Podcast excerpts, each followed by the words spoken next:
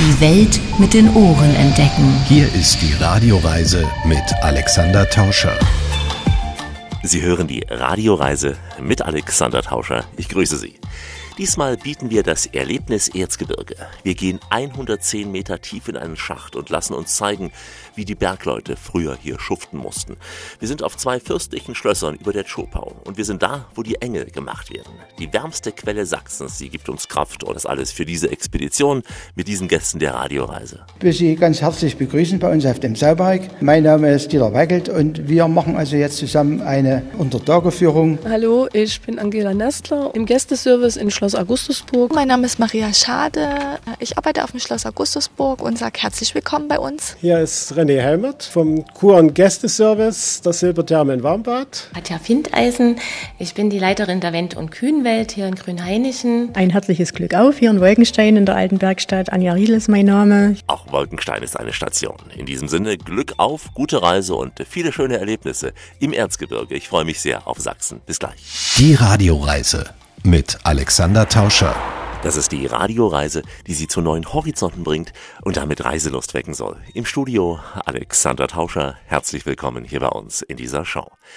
Wir sind heute im Erzgebirge, ein liebenswerter Landstrich im Herzen von Sachsen, der das Erz im Namen trägt und das Herz am rechten Fleck hat. Der Reichtum an Erz und der darauf beruhende Bergbau gaben dem Erzgebirge seinen Namen. Das führte dazu, dass sich das Erzgebirge auf sächsischer wie auch auf böhmischer Seite vor Jahrhunderten zu einer der wichtigsten wirtschaftlichen und auch politischen Regionen in Mitteleuropa entwickelte. Über Jahrhunderte prägte der Bergbau die Landschaft und Kultur der Region. Bis in meine Familie hinein arbeiteten Menschen unter der Erde, oft auch unter sehr harten Bedingungen. Und so starten wir diese Radioreise im Besucherbergwerk Zinngrube in Ehrenfriedersdorf nahe der Greifensteine. Das Besucherbergwerk ist Teil des Sächsischen Industriemuseums und stellt den Gangerzbau vom Mittelalter bis ins 20. Jahrhundert dar. Dieter Weigelt hat etliche Jahrzehnte hier unter Tage gearbeitet und äh, nimmt uns mit an seinen früheren, ja wirklich Arbeitsplatz tief unter der Erde. Wir fahren jetzt 110 Meter tief. Also wir fahren noch zur ersten Sohle, zur Stollensohle und äh, was tiefer liegt, es steht alles unter Wasser. 110 Meter und wir haben davor uns jetzt umgezogen. Ich bin zwar in Shorts, aber etwas Umhang und natürlich der Helm. Und du hast eine Marke abgegeben hier. Die Seilfahrtsmarke, die ist ganz wichtig für jeden Bergmann früher. Die Seilfahrtsmarke äh, ist der Nachweis, dass der Bergmann im Bergwerk ist oder dass er wieder ausgefahren ist. Nach jeder Schicht muss der Bergmann seine Seilfahrtsmarke wieder wegnehmen. Wenn sie hing noch und es war die Kontrolle, war der gute Mann eigentlich noch unter Tage, obwohl er vielleicht schon lange beim Bierso ist irgendwo. Das ist jetzt unser Schacht 1, an dem wir jetzt einfahren. Dieser Schacht ist hier 1857 nach unten aufgefahren worden damals und war insgesamt 250 Meter tief. Und jetzt geht es aber nur noch bis zur ersten Sohle, also 110 Meter offiziell. Das Stahltor geht zur Seite. Wir gehen hier in diese kleine Kabine rein.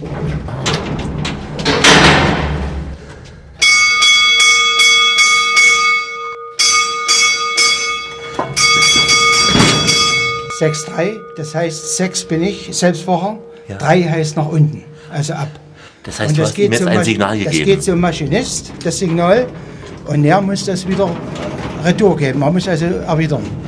Und da wissen wir beide, wenn das Signal übereinstimmt, dass das funktioniert. Mit welcher Geschwindigkeit fahren wir jetzt hier runter? Wir fahren mit viereinhalb Meter pro Sekunde. Wow, ist nicht Ja, ohne, das, ne? sind, nee, das sind so ungefähr 15 Stundenkilometer. Muss man sehr schlucken oder geht's? Ja. Ja, muss schlucken, wenn er jetzt anfängt mit Bremsen, wenn es auf den Ohren leichten Druck gibt, muss schlucken, da geht es wieder weg. Jetzt wird er langsam, wir sind also jetzt gleich da. Wir sind jetzt ja zu zweit normalerweise. Auf Wie, viel, zweiten Sohle. wie viele Leute passen in so einen Fahrstuhl rein? Sechs Mann. Sechs, Sechs Mann, Personen ja. mit dem Bergführer sieben.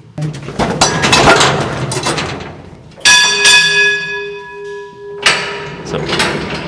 Das Zeichen, dass wir angekommen sind. Wir sind jetzt auf der Stollensohle, jetzt sind wir ausgestiegen und jetzt mache ich das Gitter wieder zu.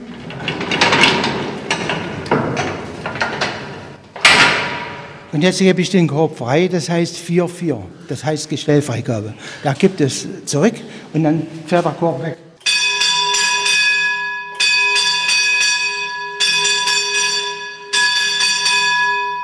Und der Kollege drückt dann oben. Der sitzt oben auf dem Bock. Hier tropft es von allen Seiten. Das ist klar. Nässe war für die Bergleute ja immer ein Riesenproblem. Ja, und es ist ja so, dass unter uns dieses unter Wasser stehende Bergwerk über zwei Millionen Kubikmeter Wasser anzubieten hat hier. Und das wäre mal eine Riesenreserve für die Zukunft, muss so sagen. Wir reden gleich über deine Arbeit, weil wir sind ja im Prinzip in deinem Reich, Dieter, in dem du ja, Jahrzehnte ja, gearbeitet ja. hast, müssen aber zunächst mal in die Geschichte auch sprichwörtlich einfahren. Seit wann gibt es hier diesen Schacht? Also dieser Schacht hier, der ist begonnen 1857.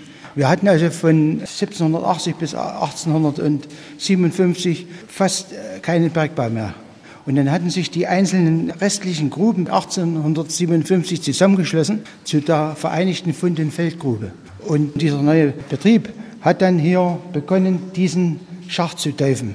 Gerade von 1922 bis 1936 war hier Hausen totale Ruhe. Der Bergbau war fast am Ende. 1936 dann ging das hier wieder los. Der Hitler war schon an der Macht und der brauchte Wolfram. So, und Wolfram äh, hatten wir eine ziemlich große Lagerstätte hier, die wir aber nicht abgebaut haben, weil für uns war Zinn interessant, nicht das Wolfram. Dann ist bis in die DDR hinein hier abgebaut worden. Zinn? Hier, hier ja. wurde dann bis 1989 Bergbau betrieben. Äh, war das vorauszusehen, dass 91, 93 eventuell äh, diese Erzlager für uns äh, ausgeerzt waren? Drüben bei Geier. Ja, dort hatten wir die neue Lagerstätte schon vorbereitet. Wir hatten schon einen Vorstuhl da, dann kam die Wende, dann war erst einmal alles vorbei. Nach der Wende war hier, wie in vielen anderen Unternehmen der ehemaligen DDR, einfach Schluss. Hätte nicht sein müssen, sagt Dieter, aber zum Glück lebt ja das Besucherbergwerk weiter. Das Erlebnis Erzgebirge in der Radioreise. Alexander Tauscher hier im grün-weißen Freistaat. Wir befinden uns weiter unter der Erde und erleben den Bergbau im Erzgebirge in seiner ursprünglichsten Form. Ein Lift am Seil hat uns im Schacht von Ehrenfriedersdorf etwa 110 Meter tief in das Innere des Sauberges gebracht. Hier zeigt uns Dieter Weigelt das Leben und auch die tägliche Arbeit der Bergleute verschiedenster Epochen um die knapp 800-jährige Geschichte des Ehrenfriedersdorfer Zinn- und Silberbergbaus. Also weiter geht's hinein in diesen tiefen, dunklen, feuchten, kalten Schacht. 4-4. Mit der Wende erstmal war es zu Ende gewesen, es wurde verkauft, dieser Schacht hier, und ja. dann? Von der Treuhand hat er einen Millionenbetrag hat er bekommen für diese Untertagesanierung. Ja. Und es war also so, dass wir alle Hohlräume, die hier unter Tage vorhanden waren, äh, bei unserem Abbausystem entstanden auch Hohlräume, die mussten wir wieder verfüllen. Das hat dann doch zweieinhalb bis drei Jahre gedauert. In der Zeit, Anfang der 90er Jahre, wurde auch dann das gesamte Besucherbergwerk mit aufgebaut. Da wurde dann bestimmter Kader hier äh, freigestellt hier und die äh, dann hier das Bergwerk hier für unsere Gäste vorbereitet hatten. Und ab 1996 war dann hier der offizielle Start des Besucherbergwerks. So. Seitdem bist du jetzt auch hier Guide, aber du hast jahrzehntelang hier gearbeitet, Dieter. Ich habe hier gelernt, ja. Und war dann also 35 Jahre unter Dach, 25 Jahre hatte ich mit Sprechenschaft zu tun und 90 dann war erst einmal Schluss. Aber du bist in diesen 35 Jahren jeden Tag hier reingefahren. Jeden Tag, Hast ja. immer wieder neue Schächte auch ausgegraben. Ja, ja. Das muss doch ein knallharter Job sein. Jeden Tag hier ein, unten im Dunkeln, auch, im Kühlen. Es war auch ein knallharter Job. Viele wissen ja gar nicht, was das für eine Arbeit ist. Jeden Tag in diese Kälte rein, das muss doch für dich immer wie eine Befreiung gewesen sein, wenn du nach der Schicht oben rauskamst. Ja, auf jeden Fall. Der Bergmann, den zieht es immer zum Licht. Immer. Wenn du acht Stunden hier unten im Dunkeln rumgeistert und hast nur deine Kopflampe hier, wo du deinen Kickel hast, alles andere ist dunkel. Es ist ja nicht so hell wie hier. Das ist am Füllert, im Schachten her. Aber sonst, das gesamte Grubenfeld hier, war alles dunkel. Es gab ab und zu mal eine Lampe dort, wo ein Telefon stand hier oder ein Kreuzungsbereich. Dort stand eine Lampe, aber sonst war es das Bergwald dunkel. Ist es für die Augen gesund Na gewesen? Gut, also ich habe keinen Schaden genommen hier, aber ob schon die ganze Psyche, man muss sich damit beschäftigen. Wenn du jetzt einfährst, äh, du hast erst einmal acht Stunden diese Temperatur, diese Kälte, ich meine gut, bei der Arbeit wirst du auch warm hier unten. Ja. Dann diese Nässe und natürlich dann auch hier die ganze Umgebung. Das ist jetzt ja nicht schick hier, ne?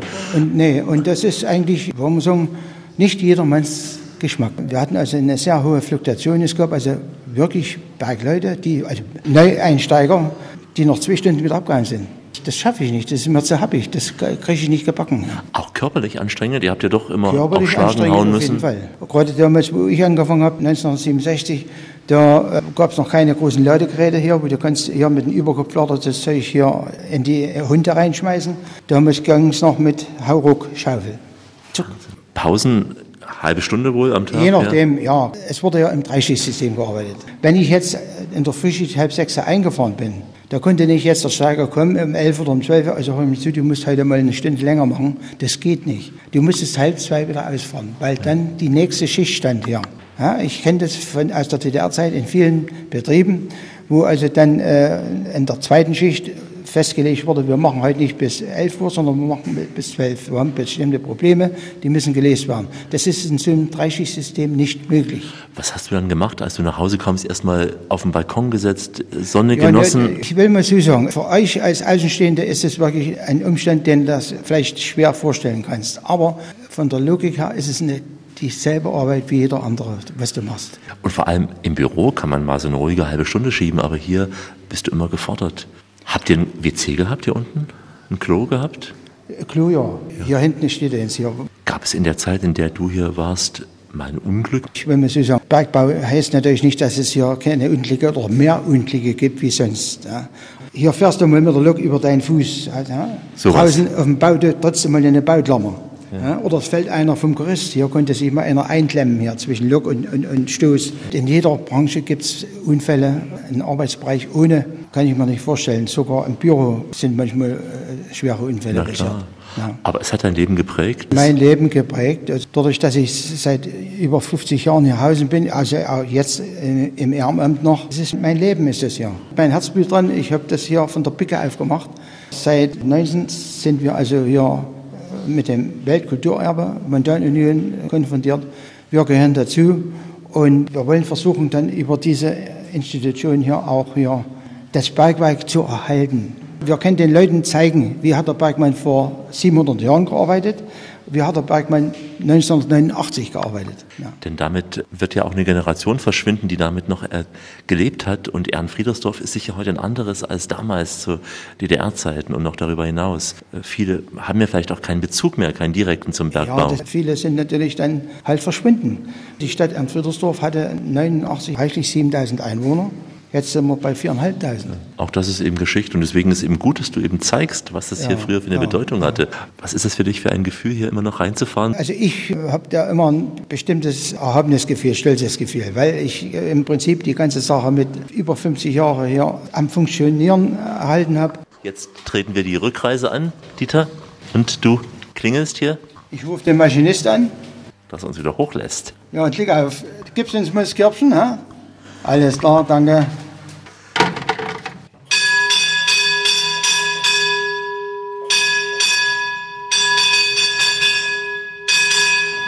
So, das war's.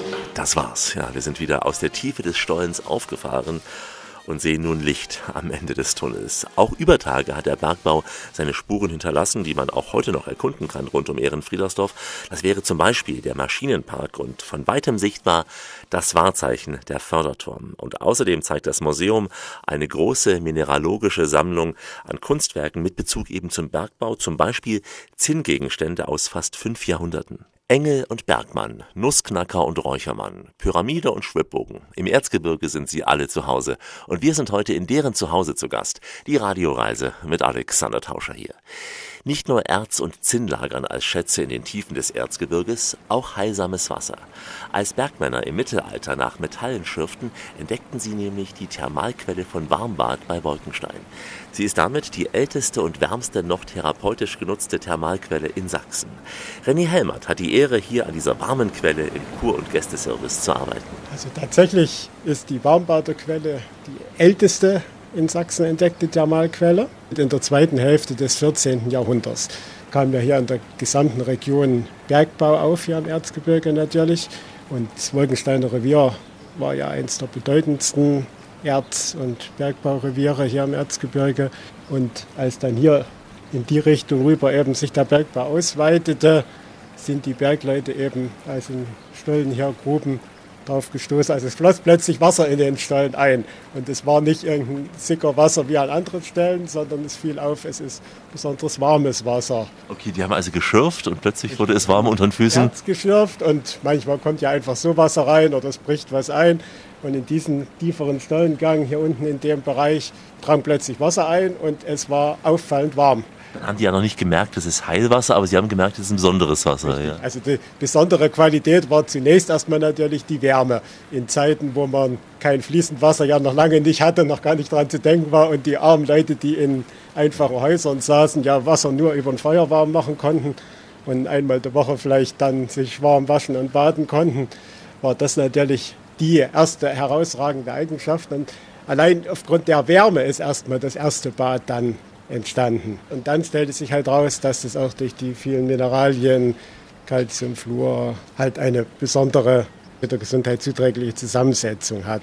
Und dann hat Kurfürst August auch dafür gesorgt, dass das Wasser noch wärmer wurde, dass es noch eine bessere Qualität bekam, als es schon hatte. Dass das unterirdisch halt nicht seitlich wegfloss, dass der Stollen befestigt wurde, dass das in der Wärme, wie es unten war, halt quasi in das Badebecken reinfloss und dass überhaupt dieses Badehaus die ganze Umgebung der Quelle erstmal ein bisschen besser gefasst und, und vorgerichtet wurde. Und im späteren, wo dann auch noch klar war, dass die Zusammensetzung des Wassers auch wenn man das Wasser trinkt, gesundheitsfördernd ist. Knochenbildung, Zähne, wurde die Anziehungskraft dieser warmen Quelle noch größer. Und dann war es eben so, dass vom Kurfürst Friedrich August III. die Gattin der Maria Amalia sogar dann regelmäßig zu Badeurlauben hier von Dresden hierher kamen. Für die wurde dann extra noch neues Badehaus extra gebaut Ende des 18. Jahrhunderts hat so 300, 400 Jahre gedauert, bis es in Dresden groß angekommen war. Deswegen eben auch der Name damals Fürstenbad. Richtig. Ja. Das war also dann im 17., 18. Jahrhundert. Dann im 19. Jahrhundert begann man hier schon auch das Wasser zu trinken. Also dann gab es ja auch schon den Begriff Warmbad. Ja, allein schon als sich die Kunde von der warmen Quelle verbreitete, entstand ja der Begriff für diese Ansiedlung des Warmbate zu Wolkenstein. Nach dem Zweiten Weltkrieg in der DDR, wie ist es da genutzt worden? nach dem Zweiten Weltkrieg, DDR, war für die Öffentlichkeit dann hier letztlich gar nichts, sondern es konzentrierte sich halt alles auf das alte Kurhaus, was man hier umgangssprachlich Pavlov-Haus nennt, was halt in 50er Jahren unter Führung der Sowjets Besatzungsmacht hier als Bergarbeitersanatorium gebaut wurde, weil dieser Uranbergbau und hier in der Region stand ja dann unter Führung der sowjetischen Besatzungsmacht. Ja, unsere Freunde. Ja, also damals ziemlich, na, auch nicht so wirklich, aber man weiß ja, nicht Bergarbeit, also Staublunge durch die Bedingungen, unter denen damals gearbeitet wurde. Und da wurde halt zentral für die Bergarbeiter hier aus der Erzgebirgsregion dieses Sanatorium in der zweiten Hälfte der 50er gebaut. Also das Haus ist wirklich damals erst entstanden, weil manche denken, das ist schon älter. Und es sieht so fachhistorisch aus. Man denkt, 18. bis 19. Also Jahrhundert, nein, es ist, ist so gebaut worden. In der zweiten Hälfte der 50er, komplett aus dem Nichts entstanden.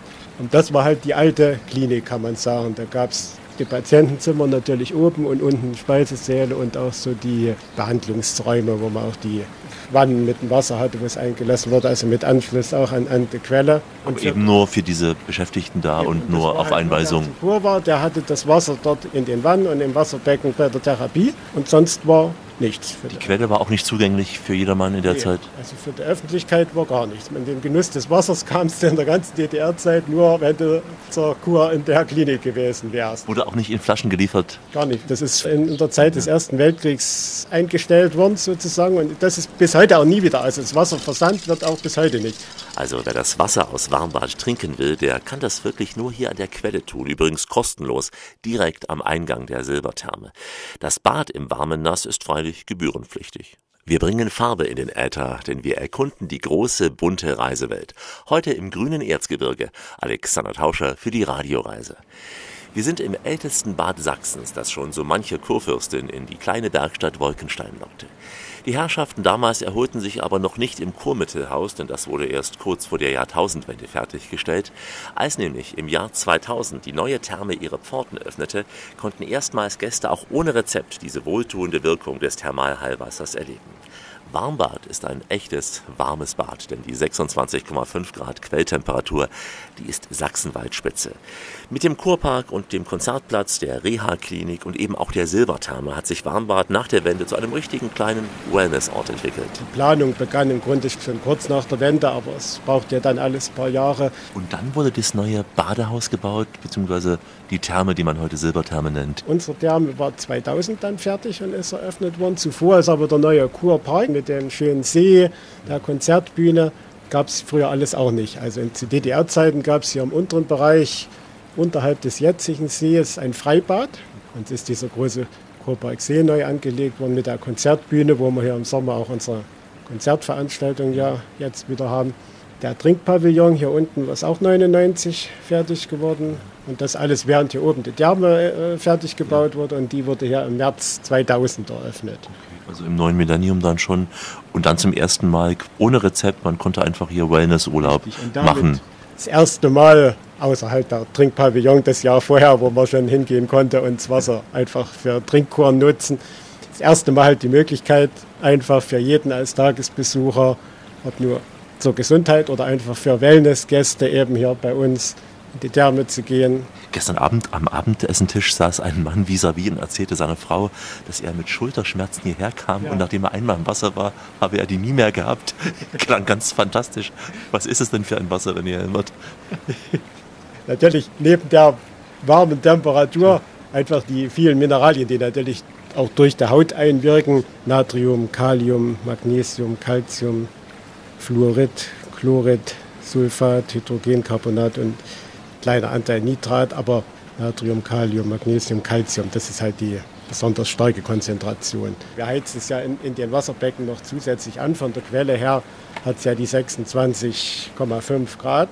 Aber natürlich für heutige Ansprüche wäre es den meisten Leuten zu kalt, um sich dann länger im Wasser aufzuhalten. Würde man sagen, deshalb, Energiewende ist schön, aber ich will es ein bisschen wärmer haben. Ja? deshalb haben wir in unseren drei Becken in der Therme das auf 32, 33, 34 Grad, die 26,5 Grad gibt es aber auch in einem Becken ja. in unserem Haus. Das ist genau die Quelltemperatur. Das ist das Außenbecken im Saunabereich. Ist das Wasser vergleichbar mit den Quellen in Bad Brambach, Bad Elster oder ist es hier ein einzigartiges Wasser? Wissen Sie das? Es ist ähnlich. Aber im Schlema im Erzgebirge hat dieses Radon und deswegen wahrscheinlich auch nur mit bestimmter Medikation oder eine gewisse Zeit darf man nur bleiben. Wiederum, da muss man wieder äh, aufpassen, wer da reingeht oder wie lange. Und da ist dann eher, wer halt Schmerzen hat oder Behandlung hat, extra danach fragt oder hingeht weil wiederum, wenn man eben eine Krebsbehandlung oder so hatte, dann sollte man ja in das Wasser eher nicht gehen. Also dort ist es spezieller das, das Therapeutische bei den Quellen in Vogtland und hier und auch in der Nachbarschaft in Jamalbad Wiesenbad. Die Quellen sind letztlich ähnlich von der Zusammensetzung. Jamalbad Wiesenbad darf man eben nicht verwechseln, weil das auch nochmal ein extra Ort ist hier in der Region. Bei Annaberg dann und kommt öfters mal zur Verwechslung, weil wir so nah beieinander liegen mit den zehn Kilometern werden wir immer mal verwechselt. Und die Quellen sind tatsächlich sehr ähnlich von der Zusammensetzung. Temperatur ist bei uns ein bisschen höher natürlich, aber beide Orte mit W, beide Orte hier in der Region. Wir haben öfters mal Anreisen, die eigentlich einen anderen Ort meinen und umgekehrt. Deshalb. Was macht der Urlauber hier? Ich habe Leute gesehen, die eine Woche blieben. Geht man hier wandern von hier aus oder bleiben die meisten eine Woche lang in Warmbad? Wanderwege in der Umgebung haben wir ja sehr viele, ein großes Netz, die Klettersteige auch oder die Wege über die imposanten Felsen hier im Chopaldal und unterhalb der Burg. Aber tatsächlich sind unsere Urlauber hier tatsächlich mehr, mehr ortsgebunden hier und nutzen möglichst lang die Therme, Wellnessangebote. Hätten Sie einen Tipp für eine schöne Wanderung, eine Tageswanderung, wo man ein paar Orte der Umgebung verbinden kann eventuell? Also man könnte in der Tageswanderung wäre es auch zu machen, zu Burg Scharfenstein zu gehen. Da ist man so in anderthalb Stunden hier das Schobertal runter, am Waldrand durch den Wald. Könnte man so eine drei Stunden Wanderung machen. Man kann auch Richtung Marienberg hier, wenn man über die Höhe mit schönen Aussichten bis Pillberg, Erzgebirgskamm, Annaberg rüber dort mit Aussichtsturm und auch Restaurant, was zur Einkehr lädt. Das wäre auch so eine drei Stunden Wanderung machbar. Oder natürlich eben die schönen Runden immer direkt um Wolkenstein durch die Felswänden mit den Aussichtspunkten. Die Wiesen sei grie, die Blümele blie, ach ist es eine Freude durch unsere Halle zu ziehen. Die Sonne lacht uns auf, mich rupt's näher so hinaus, denn ich heiz bei Setten war der Lader han nicht lange aus. Junge sei Bürger. René Helmert im Radioreisegespräch. Übrigens, Warmbad kann auch Kaltbad sein, denn in diesem Kurort gibt es auch eine Kältekammer. Auch die kann Schmerzen lindern. Völlig schmerzfrei geht es bei uns gleich weiter auf zwei imposante Schlösser und in ein kleines Himmelreich voller Engel. Wie immer an dieser Stelle auf Weiterhören. Die Welt mit den Ohren entdecken. Hier ist die Radioreise mit Alexander Tauscher.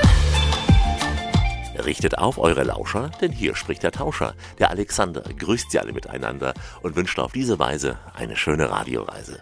Heute besuchen wir quasi ein Stück meiner früheren Heimat. Wir sind nämlich in Mitteldeutschland, im Herz von Sachsen, im schönen Erzgebirge. Nun sind wir zu Gast bei den Engelmachern in einem kleinen Himmelreich. Wir besuchen die Engelmacher von der Manufaktur Wendt und Kühn in Grünhainichen. Engels Figuren gab es in der Volkskunst des Erzgebirges schon lange als lichttragende Gestalten, doch mit der Produktion in der Manufaktur gingen diese Engel auch auf Weltreise. Hinzu kamen weitere Figuren wie zum Beispiel Blumenkinder oder auch Heinzelmännchen. Zu DDR-Zeiten galten die Figuren als Bückware und wurden als Devisenbringer vor allem ins westliche Ausland verkauft. Heute sind sie frei verkäuflich und die Manufaktur steht allen Besuchern offen. Katja Findeisen leitet diese kleine Erlebniswelt und die Erzgebirgsgruppe Ehrenfriedersdorf singt von zu Hause. Doch am Stübel, du isst es übel, doch am Stübel, du sitzt es gut. Du isst so herrlich, so still und friedlich, wenn's draußen rim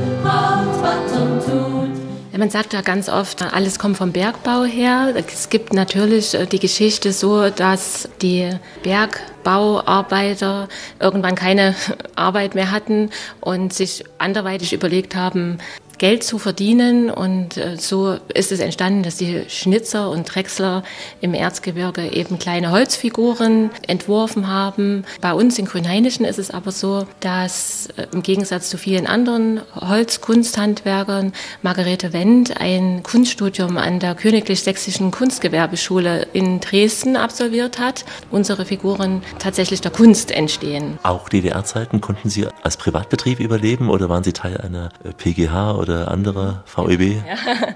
Bis 1972 konnte Margarete Wendt gemeinsam mit ihrem Neffen dann schon die Firma im Privatbetrieb fortführen. Aber 1972 war die letzte große Welle, die das DDR-Regime genommen hat und dann die letzten bis dahin noch vorhandenen Privatbetriebe verstaatlicht hat. Also Margarete Wendt hat mit diesem Tag der Enteignung die Firma auch verlassen, aber ihr Neffe Hans Wendt wurde glücklicherweise als Werksdirektor wieder eingesetzt und er hat dann über diese Jahre der DDR-Zeit die Firma geleitet. Die Firma durfte nicht mehr Wendt und Kühn heißen zu diesem Zeitpunkt, aber dank des Hans Wendt hat er einen ganz klugen Schachzug gemacht. Er hat den Vorschlag gemacht, die Firma umzubenennen in Werk Kunst, sodass die Initialen W und K erhalten geblieben sind toll. Das war so diese Art, wie man in der DDR auch zwischen den Zeilen Richtig. einiges sagen konnte und auch ein bisschen diese Staatsmacht austricksen konnte. Genau so ist es. Ne? Also den allermeisten ist es gar nicht aufgefallen,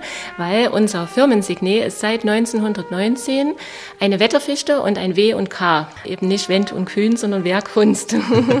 und das meiste ging sicher in den Export, beziehungsweise war, wie man so schön sagte, damals Bückware, also unter dem Ladentisch an bekannte Verwandte. Aber frei verkäuflich war nicht so wahnsinnig viel. Ja. Genau, über 90 90 Prozent aller Waren mussten in dieser Zeit für gute Devisen in das kapitalistische Ausland. Zum Klassenfeind. ja. Konnten Sie den Betrieb dann zurückbekommen nach der Wende von der Treuhand wieder? Ja. Auch wieder Hans Wendt hat am 1. Juli 1990 die Wendt und Kühn KG gegründet. Er hat eben die Firma ja von der Treuhand zurückkaufen müssen. Ne? Und seitdem hat sich ja einiges getan. Sie haben jetzt unter anderem diese kleine Erlebniswelt innerhalb der Manufaktur.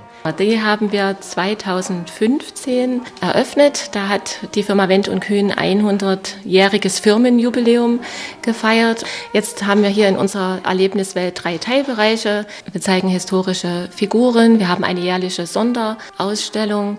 Dann haben wir natürlich einen Verkaufsbereich und in unserem Erlebnisbereich zeigen wir den Weg des Holzes vom grob geschliffenen Brett bis hin zur fertig kunstvoll bemalten Figur. Und das kann man selber erleben in Form von 3D-Animationen, in Form von verschiedenen Stationen und man kann aber auch einer Kollegin über die Schulter schauen, die fleißig pinselt. Das Holz muss vier Abteilungen durchlaufen, bis es eben zu einer kunstvoll bemalten Figur geworden ist. Und die ersten drei Stationen, unsere ersten drei Abteilungen, Dreherei, Leimerei, Taucherei, zeigen wir anhand von interaktiven Modulen. Man kann also selber mal versuchen, eine kleine Holzkugel zu drehen. Man kann selber mal die Figuren zusammenleimen und auch tauchen. Und ganz zum Schluss haben wir dann eine Kollegin, die sich über die Schultern schauen lässt. Bei ihr kann man dann bei der Bemalung der Figuren zuschauen. Es begann ja mit Engeln und auch Bergmännern, aber die Figuren sind erweitert worden. Es gibt inzwischen sicher auch viele andere Figuren, die hier hergestellt werden? Also es gibt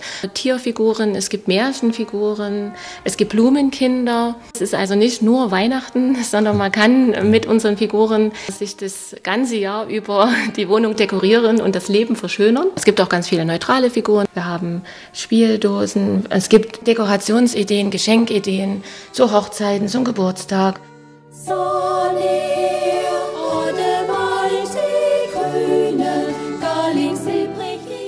paar ganz zarte, engelsgleiche erzgebirgische Klänge. Die kleinen Engel aus Grünhainichen im Erzgebirge. Sie begleiten uns hoffentlich auf all unseren weiteren Radioreisen. Hier ist Rias, Reise im authentischen Sachsen, das Erlebnis Erzgebirge in der Radioreise mit Alexander Tauscher. Über dem Schopautal erheben sich zwei Schlösser, die wir in dieser Radioreise besuchen werden. Es ist Schloss Augustusburg und eine Station davor das Schloss Wolkenstein. Einst war die Burg dafür gedacht, die Handelswege nach Böhmen zu schützen. Heute ist die Burg oder auch ein Schloss, man kann beides dazu sagen, die Kulisse für Verliebte, die hier den Bund fürs Leben schließen können. Anja Riedel aus dem Gästebüro in Wolkenstein begleitet uns. Wolkenstein hat schon eine lange Geschichte, aber dass es jetzt so ein großes Schloss aus der Burg sich entwickelt hat, denken wir, dass es schon mit den warmen Quellen Warmbad und Thermalbad Wiesenbad zu tun hat. Das hat ja zum guten Ton beim Adel gehört. Schloss oder Burg, beides kann man sagen. Ja, es ist beides noch berechtigt zu sagen. Es ist noch ein bisschen was von der Wehrhaftigkeit zu sehen. Auch ein mittelalterlicher Wohnturm mit Mauerdicke 4,50 Meter. Aber es überwiegen jetzt die Gebäudeteile, die dem Schloss Neubau sozusagen zuzuordnen sind. Und eben begründet durch die in Dresden Herrschenden, die damals zum ersten Mal hier nach Warmbad kamen, diese Quelle genossen haben. Die Jagdleidenschaft und ebenso Wellness der alten Zeit, ne? also Badeaufenthalte, weil nämlich das Wasser auch zur Fruchtbarkeit beitragen sollte. Das war ja wichtig für die Erbfolge. Und deswegen kam eine gewisse Maria Amalia hierher. Ja, es war ein bisschen später noch, im 18. Jahrhundert. Aber das ist so der berühmteste Badegast eigentlich von Warmbad. Damals noch Kurfürstin und es war ja dann die Frau des ersten sächsischen Königs nach 1806. Und sie war einige Male halt in Warmbad und hat aber in Wolkenstein gewohnt. Aber hier eine wechselvolle Geschichte. Auch die Wettiner spielten eine gewichtige Rolle. Ja, zunächst waren es reichsministeriale Herren, also nur dem Kaiser unterstanden haben die und haben die Herrschaft Wolkenstein mit einer eigenen Münze sogar betrieben. Und dann mit der Gründung der Bergstadt Annaberg und Marienberg hat man sich Wolkenstein ausgesucht, um im Sommer ein bisschen Urlaub zu machen. Man hat auch gedacht, dass man vor der Pest fliehen könnte. Das war aber leider ein Trugschluss, denn die kam auch ins Erzgebirge. Es war auch äh, königlich sächsisches Amtsgericht, ein sehr herrschaftliches Amtsgericht. Ja. Also es war so, dass man nur knapp 100 Jahre haben die Wettiner eigentlich hier gewohnt, zeitweise. Dann haben sie es vernachlässigt. Und man muss sagen, fast jede Nutzung ist besser als gar keine. Man hat die Räume, die Gebäudeteile umgenutzt, abgetrennt, um sie ganzjährig nutzen zu können und hat eben dann Amtsgericht, zeitweise sogar mit Gefängnis eingerichtet. Und nach dem Zweiten Weltkrieg waren es Wohnungen. Das war die DDR-Nutzung. Ja, es war die Wismutzeit, ne? also die Uranerzbergbauzeit. Es waren auch einige Häuser zerstört gewesen, also es war schon Wohnungsnot und besser als kein Dach über dem Kopf. Wenn auch noch immer mit Plumpsklo und ohne richtige Bäder. Ne? Und eben sicher keine Einzelzimmer in der Größe, sondern mehrere auf einem Raum. Ja. ja man war noch nicht so verwöhnt wie heute. Jeder ein Kinderzimmer haben musste. Zu DDR-Zeiten gab es da hier einen Museumsbetrieb? Ganz klein, eine Heimatstube, der Beginn ja. des heutigen Museums. Wenn's draußen regnet tut, sitz ich's halt ganz gut und noch ein Dachel, wo's warm ist und drei. Jetzt sind wir vom Schlosshof ins Schloss Wolkenstein reingelaufen und schaffen damit auch den Sprung. DDR-Zeiten war es ja genutzt als Wohnungen. Es gab ein winziges Museum, inzwischen aber vollumfänglich als Museum genutzt. Ja, ja es sind zwei Etagen und dann die Folterkammer noch dazu, wer das möchte. Folterkammer ist immer etwas gruselig, aber ja. was für Folterinstrumente kann man da sehen, um das mal vorsichtig zu beschreiben? Hm, also die verschiedensten. Aber das sagen wir von den Daumenschrauben bis zur Streckbank ist da alles dabei. Und das Loch, wo man die Gefangenen runter gehaspelt hat, also das sogenannte Angstloch, ist noch original erhalten. Sollten noch nicht sterben, also die wurden nicht geworfen, sondern mussten sich irgendwo am Seil festhalten und sieben Meter in der Tiefe war dann ihr, ja, Wohnen kann man es nicht nennen, ne? also wo sie dem Leben dann fristen mussten. Also eine Art Kerker, in, den, ja, den sie springen eine Art mussten? Kerker, ja. Ne? Wurden auch gefoltert, eben um Aussagen vielleicht zu erhalten und da reden wir von Mittelalterzeiten? Das ist so die Grenze zwischen Mittelalter und früher Neuzeit. Der Weg zum Galgen war wahrscheinlich eine Art Erlösung für die. Wir hatten auch gerade eine große Hochzeitsgesellschaft im Torbogen gesehen. Also Ja. Schloss Wolkenstein ist auch ein beliebter Ort, um den Bund fürs Leben zu schließen. Ja, das ist ein schönes, schlichtes Trauzimmer, aber durchaus ansprechend und nicht zu unterschätzen ist ja dann die schöne Kulisse für Hochzeitsfotos und einfach für die Feier, dass man auch mal draußen ein bisschen mit flanieren oder um die Burg Schlossanlage herumlaufen kann. Der sogenannte Haag, Blick zum Bahnhof runter mit der Wolfsschlucht. Ja, wir erheben uns ja hier auch sehr imposant über den Schurpautal, nicht ganz so hoch wie zum Beispiel in Augustusburg, aber immerhin so um die 80 Meter. Sind Ja. etwa 80 Meter, genau. Mhm. Und die Berge sind nicht minder imposant, wenn man von hier nach Süden schaut. Ein bisschen was können wir schon sehen, also der Pöhlberg, der Bernstein und die anderen, die kommen dann erst zum Vorschein, wenn man noch ein kleines Stückchen Richtung Osten, Richtung Marienberg wandert oder Rad fährt oder Auto fährt. Dann kommen die, die höchsten Erhebungen auch zum Vorschein. Und nun steht ja Ihr Schloss im Mittelpunkt äh, von Wolkenstein, aber Wolkenstein selbst ja auch eine kleine, schöne, altertümliche Stadt, sehr toll wieder hergerichtet. Ich kenne es aus DDR-Zeiten, da sah es noch anders aus. Ja, es ist eine der kleinsten und eine der ältesten Siedlungen und auch Städte des Erzgebirges und so klein geblieben. Ja, warum? Platz wäre genügend gewesen in Richtung Marienberg, aber man sagt, alles kommt vom Bergwerk her und hier war der Bergbau nicht so lange erfolgreich. Immer sporadisch einige Jahre, Jahrzehnte und die jüngeren Bergstädte haben uns vielleicht überholt. So könnte man es zusammenfassen. Ne? Aber es ist auch nicht verkehrt, wenn man so klein geblieben ist. Anja Riedel hatte sich wirklich sehr gefreut, dass die Radioreise ihr kleines Städtchen besuchte, denn Wolkenstein ist sicher für viele Nicht-Erzgebirgler ein noch recht unentdeckter Ort. Also mal hinfahren nach Wolkenstein, direkt über dem Schopautal gelegen. Von der Ostsee bis in den Bayerischen Wald und heute dazwischen das Erlebnis Erzgebirge in der Radioreise mit Alexander Tauscher. In dieser Etappe erreichen wir die Krone des Erzgebirges, denn hoch über dem Tal der Zschopau erhebt sich weithin sichtbar Schloss Augustusburg. Kurfürst August von Sachsen, nicht zu verwechseln bitte mit August dem Starken, ließ dieses monumentale Renaissance-Schloss als Symbol seiner Macht errichten. Heute beherbergt es Kunstschätze und auch Ausstellungen und schon der Ort, an dem der starke August, aber nicht eben der starke, den wir alle meinen, das Schloss Mitte des 16. Jahrhunderts errichten ließ, ist herausragend, denn das Jagd- und Lustschloss steht auf einem hohen Kegel aus Quarzporphyr. Oft auch in traditionellem Gewand führt Angela Nestler die Besucher durch diese prächtigen Räume und auch für uns hat sie sich in Schale geworfen.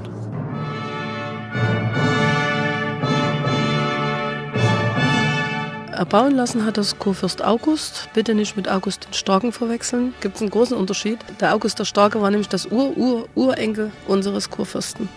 Und Kurfürst August hat das Schloss Augustusburg bauen lassen in erster Linie als ein Denkmal, weil er hatte einen großen politischen Sieg und zur Demonstration seiner Macht hat er sich dieses Schloss Augustusburg bauen lassen. Baumeister war Hieronymus Lotter. Er war in Leipzig auch Bürgermeister und Erbauer des alten Leipziger Rathauses. Und der Kurfürst hat ihn als Baumeister ausgesucht, musste ihn aber überreden, denn dieses Bauamt sollte ein Ehrenamt sein. Also er erhielt keine Besoldung.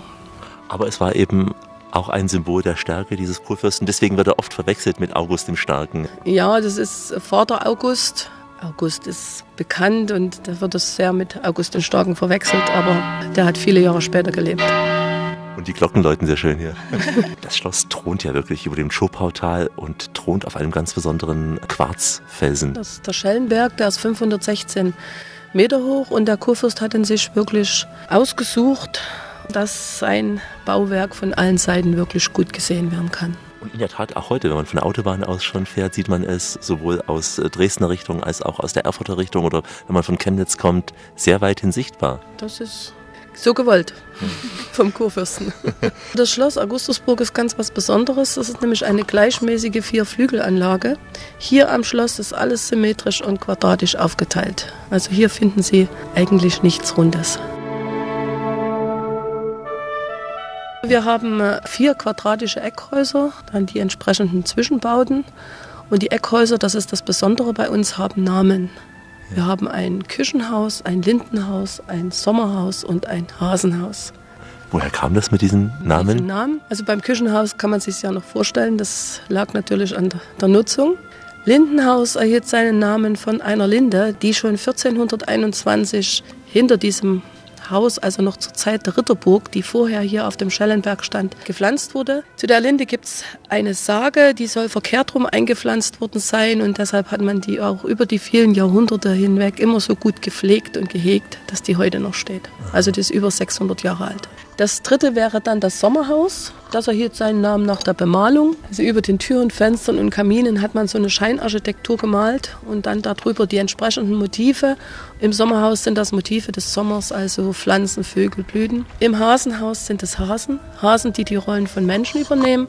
Denn im Hasenhaus wird mit dieser Malerei eine Geschichte erzählt und die heißt Verkehrte Welt. Und die beginnt im Erdgeschoss mit dem Kriegszug der Hasen gegen die Jäger. In der nächsten Etage feiern die ihren großen Sieg im Hasenreich. Und im zweiten Obergeschoss hat natürlich der Kurfürst wieder dafür gesorgt, dass die Jäger die Oberhand gewinnen und die Hasen erschossen werden.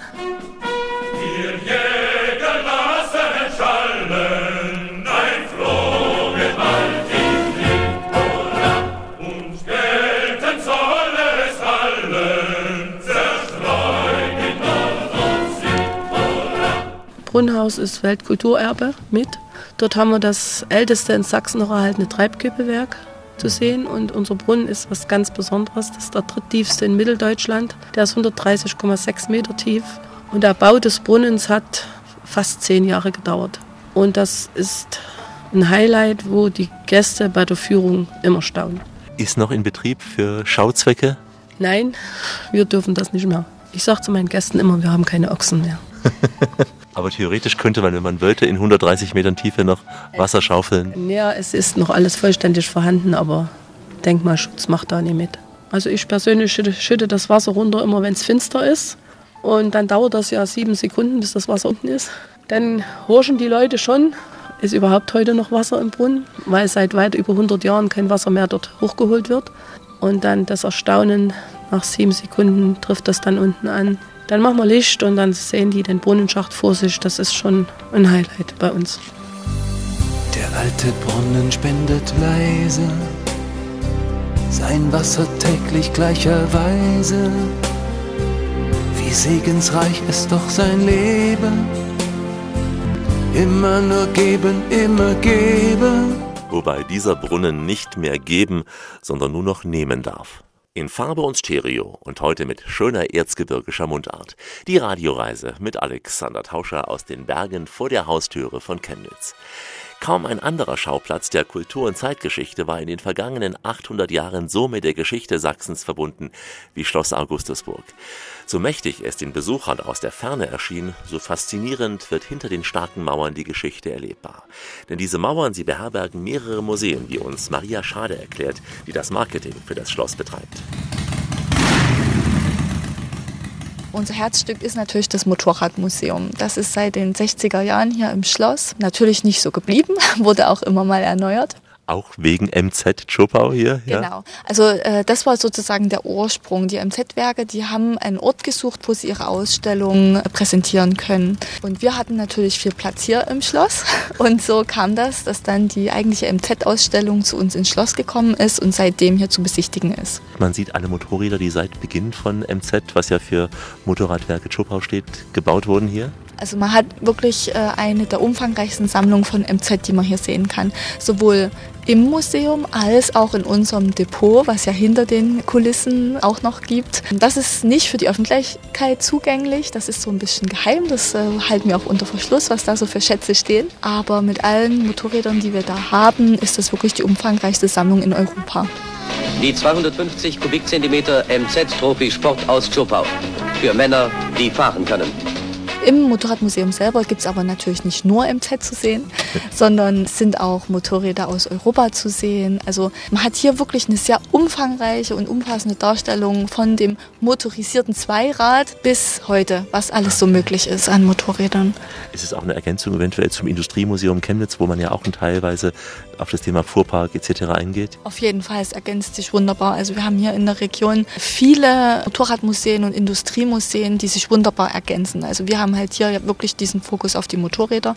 Im Industriemuseum gibt es eben generell auf die Mobilität ja, gelegt den Fokus. Wir selber haben auch ein Kombi-Ticket, womit man auch unser Motorradmuseum und andere Motorradmuseen noch besuchen kann. Es gibt hier im Umfeld noch drei weitere, die wirklich sehr empfehlenswert sind. Das Enduro-Museum in Schobau und dann gehört zu unserem Kombi-Ticket noch das Fahrzeugmuseum in Chemnitz. Und das ist wirklich die breite Palette für den PS-Liebhaber. Ja. Also da schlagen alle Herzen höher. Da hat man alles, was, geht. Also mehr geht nicht. Mehr geht nicht. In puncto Motorrädern, auf so einem Schloss wie Augustusburg erwartet man ja auch pferdegetriebene Fuhrwerke, also Kutschen, historische Postkutschen, Pferdekutschen. Gibt es hier auch zu sehen? Das gibt es ja alles auch zu sehen. Wir haben das Kutschenmuseum hier bei uns. Ein Highlight zum Beispiel der Kutschensimulator. Da kann man sich wirklich mal reinsetzen und spüren, wie das so geruckelt hat und wie beschwerlich das doch war und was man vielleicht für ein hartes Hinterteil haben musste, um so eine Fahrt auf der Kutsche auszuhalten. Okay. Genau, das also das Kutschenmuseum. Wir hatten das Motorradmuseum. Welche Museen gibt es hier noch auf Schloss Augustusburg? Es gibt noch das Schlossmuseum. Das ist auch sehr sehenswert im Hasenhaus. Da haben wir natürlich zum einen die Bemalungen im Hasenhaus, die da sehr schön zu sehen sind. Zum anderen haben wir dort ein bisschen Schlossgeschichte, die es zu erfahren gibt. Eine Ausstellung zur Jagd und Hofhaltung. Also wie wurde damals das Schloss hier betrieben, wenn der Kurfürst da war? Wie wurde gejagt? Er war ja ein leidenschaftlicher Jäger. Und auch recht einzigartig und auch für Kinder immer ein Highlight ist das Jagdtier- und Vogelkundemuseum. Hier haben wir Tiere dargestellt, Tiere des Erzgebirges und die Flora und Fauna des Erzgebirges und die Tiere wirklich in ihren natürlichen Lebensräumen. Highlight ist natürlich der Wolf und ein großer Hirsch. Da sind die Kinder immer sehr beeindruckt, sage ich mal, die Tiere so aus der Nähe zu sehen, wenn sie auch nicht lebend sind, aber es ist trotzdem immer recht beeindruckend. Also es gab früher auch Wölfe im Erzgebirge. Ja, ja durchaus und äh, die kommen ja wieder. Aus Richtung Osten, ja. ja. Wir haben sie hier in Sicherheit. Wer die Wölfe in Sicherheit betrachten möchte, der kann gerne hier ins Museum kommen. Also kommen auch sehr oft Schulklassen hierher Ja. sicher. Genau, also Schulklassen, das ist so der Klassiker. Ich glaube, mit jedem, mit dem man spricht, der war als Schulklasse mal hier im Museum und hat sich das angeschaut. Es gibt ja auch eine Jugendherberge hier auf dem Schloss. Die ist natürlich nicht nur für Schulklassen geöffnet. Ne? Da kann auch jeder äh, gerne übernachten, auch Familien. Die haben tolle Familienzimmer. Und sicher auch für Schüler oder Jugendliche ein Erlebnis, mal eine Nacht oder mehrere Nächte in so einem Ambiente zu verbringen. Ja, also wer kann schon mal so auf dem Schloss schlafen, auch wenn es im Etagenbett ist, Nicht wie der Kurfürst. nicht wie der Kurfürst. Er hat sicherlich etwas äh, besser sich gebettet damals, wenn er denn mal hier war. Aber es ist auf jeden Fall ein Erlebnis. Aussichtsturm gibt es nochmal innerhalb des Schlosses auch. Es lohnt sich da hochzugehen. Man hat so ein paar Erklärungen dran, was man auch sieht ringsrum, dass man das so ein bisschen einordnen kann. Bei gutem Wetter kann man auch mal bis zum Fichtelberg äh, schauen, aber das sind, glaube ich, sehr wenige Tage im Jahr.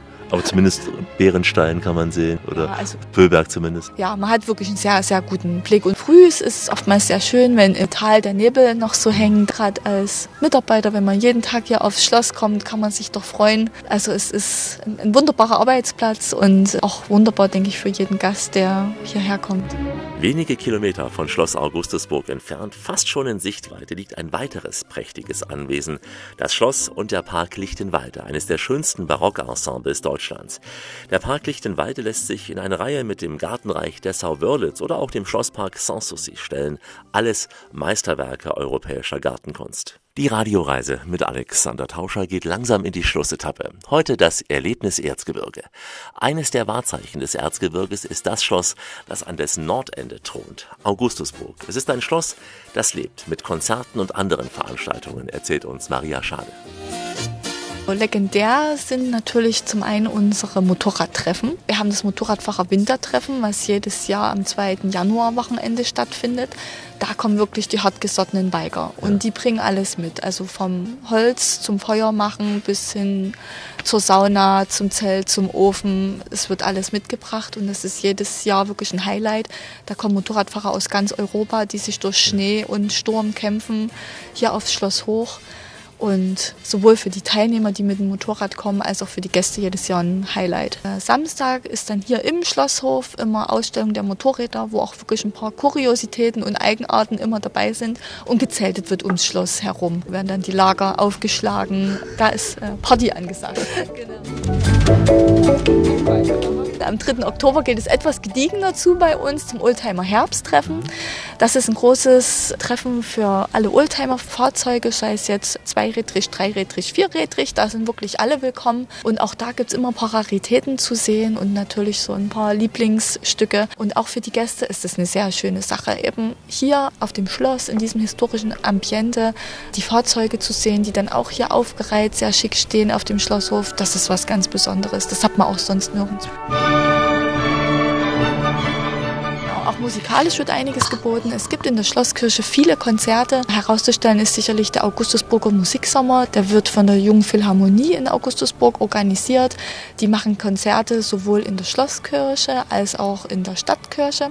Und das sind wirklich klassische Highlights. Es sind oft Kurzkonzerte, also auch für denjenigen, der sagt, wow, Klassikkonzerte, hm, kann ich vielleicht nicht so viel mit anfangen, der kann hier wirklich mal schön reinschnuppern. Und es sind hochklassische Konzerte. Man kann die schön mit einer Führung noch kombinieren. Ansonsten finden aber auch so weitere Konzerte noch statt. Seien es mal sowas wie die Gregorian Voices, die mal hierher kommen. Die Gregorian Voices auf Schloss Augustusburg, das hat schon was. Ja, das Schloss lässt sich gut erwandern, mit etwas Kondition. Schließlich muss man aufsteigen, egal von welcher Seite man sich diesem imposanten Bauwerk nähert. Bequem geht es von Erdmannsdorf aus, denn von dort verbindet seit dem Jahr 1911 die Drahtseilbahn als Standseilbahn diesen Ortsteil Erdmannsdorf mit der Stadt Augustusburg. Die Fahrt ist auch ein Erlebnis Erzgebirge. In acht Minuten geht es nämlich gleichzeitig an einem Seil gezogen bergauf und bergab. Angela Nestler. Die Drahtseilbahn, die geht ja aus dem Turbautal, also von Erdmannsdorf nach Augustusburg. Ist was Besonderes, technisches Denkmal, kann man schon sagen. Man muss circa 15 Minuten einen Berg hochlaufen, von der Bergstation der Drahtseilbahn zum Schloss. Wie sieht es mit Wanderwegen aus? Augustusburg ist ja sehr hochgelegen. Von hier aus gehen ja Wanderwege einerseits ins Schopautal, aber auch rüber zur Flöha. Also was sehr schön als Ausflugsziel von Augustusburg aus ist der Kunnerstein. Es ist ein Felsen über der Schopau. Da hat man einen sehr schönen Blick in das Schopautal, in das Stammühlental, also in Richtung Kunnersdorf, Hennersdorf, sieht man dann auch die historische Holzbrücke in Hennersdorf. Das ist eine schöne Wanderung, wo man dann auch von dort nach Erdmannsdorf laufen kann und dann mit der Drahtseilbahn wieder nach Augustusburg. Also das wäre die eine Runde Richtung Schopautal. Und wenn man rüber nach Osten gehen würde? Dann kann man zum Beispiel nach Hohenfichte laufen. Dort haben wir auch wieder so eine Holzbrücke. Wir haben hier zwei. Und dann wieder über Schellenberg zurück. Also es gibt viele Wanderwege kann man rüber bis Lichtenweide laufen, die Tschopau flussabwärts? Also man müsste nach Erdmannsdorf runter und dann an der Tschopau nach Flöa, von Flöa nach Niederwiesa, von Niederwiesa dann nach Braunsdorf, Lichtenwalde. Also das ist schon eine ganz schöne Ecke, mit dem Fahrrad leichter zu machen. Möglichst mit dem E-Bike im Erzgebirge. Dabei waren wir heute im Erzgebirge noch gar nicht so hoch hinaus. Es geht noch höher, auf den höchsten Berg des Erzgebirges, den Fichtelberg. In unserer anderen Radioreise wandern wir nämlich rund um Neudorf und fahren dann mit der Seilbahn hoch auf den damals sogar höchsten Berg der DDR. Und dann verlängern wir den Urlaub mit zwei Radioreisen aus Chemnitz, mit Sendungen aus Dresden und dem Elbsandsteingebirge, aus Leipzig oder auch dem Elbland. Unser großes Sachsenpaket unter www.radioreise.de.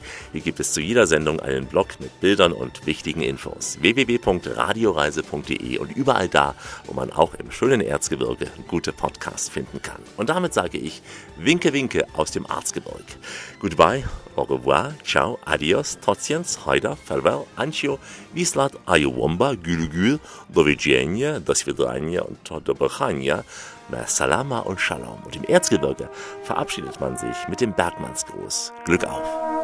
Hier ist nochmal Angela Nestler aus Kunnersdorf. Ich sehe jeden Tag das Schloss Augustusburg, wenn ich aufstehe und würde mich freuen, wenn Sie auch mal bei uns vorbeikommen. Maria Schade, viele Grüße vom Schloss Augustusburg. Egal aus welcher Richtung Sie kommen, Sie können das Schloss Augustusburg nicht verfehlen und wir freuen uns, Sie bei uns begrüßen zu dürfen. Danke fürs Zuhören, sagt René Helmert hier vom Kur- und Gästeservice der Silbertherme. Und Warmbad ist nicht nur der Ort mit der wärmsten Quelle hier in Sachsen, sondern mit unserer Kältekammer haben wir tatsächlich auch den kältesten Punkt hier im Erzgebirge zu bieten. Vielleicht mag das ja auch jemand ausprobieren. Ja, Katja Findeisen sagt Tschüss. Ich grüße aus dem Dorf der Engel Grünhainischen. Ein herzliches Glück auf allen Gästen, die Wolkenstein besucht haben und schauen Sie bitte wieder mal vorbei in Wolkenstein. Glück auf. Und dieses Glück auf ist nicht nur eine Floskel, das ist hier etwas, was in die DNA-Struktur reingebrannt worden ist. Ja, das Glück auf, das geht ein bisschen unter die Haut.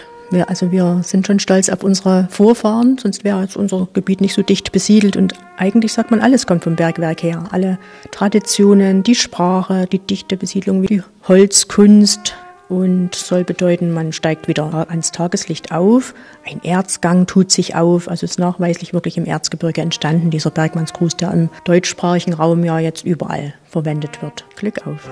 Auf ihr Bergleute und alt. Und dann wünsche ich Ihnen allen noch, bleibt gesund und vielleicht sehen wir uns mal wieder. Dieter Weigelt. Nicht nur Dieter Weigelt freut sich auf ein Wiedersehen. Ich bin ganz sicher, ich komme zurück ins schöne Erzgebirge. Bleiben auch Sie, meine Damen und Herren, schön reisefreudig, denn es gibt noch mindestens 1000 Orte in dieser Welt zu entdecken. In diesem Sinn, wie immer, bis bald. Das war die Radioreise mit Alexander Tauscher. Alle Podcasts und Blogs auf radioreise.de.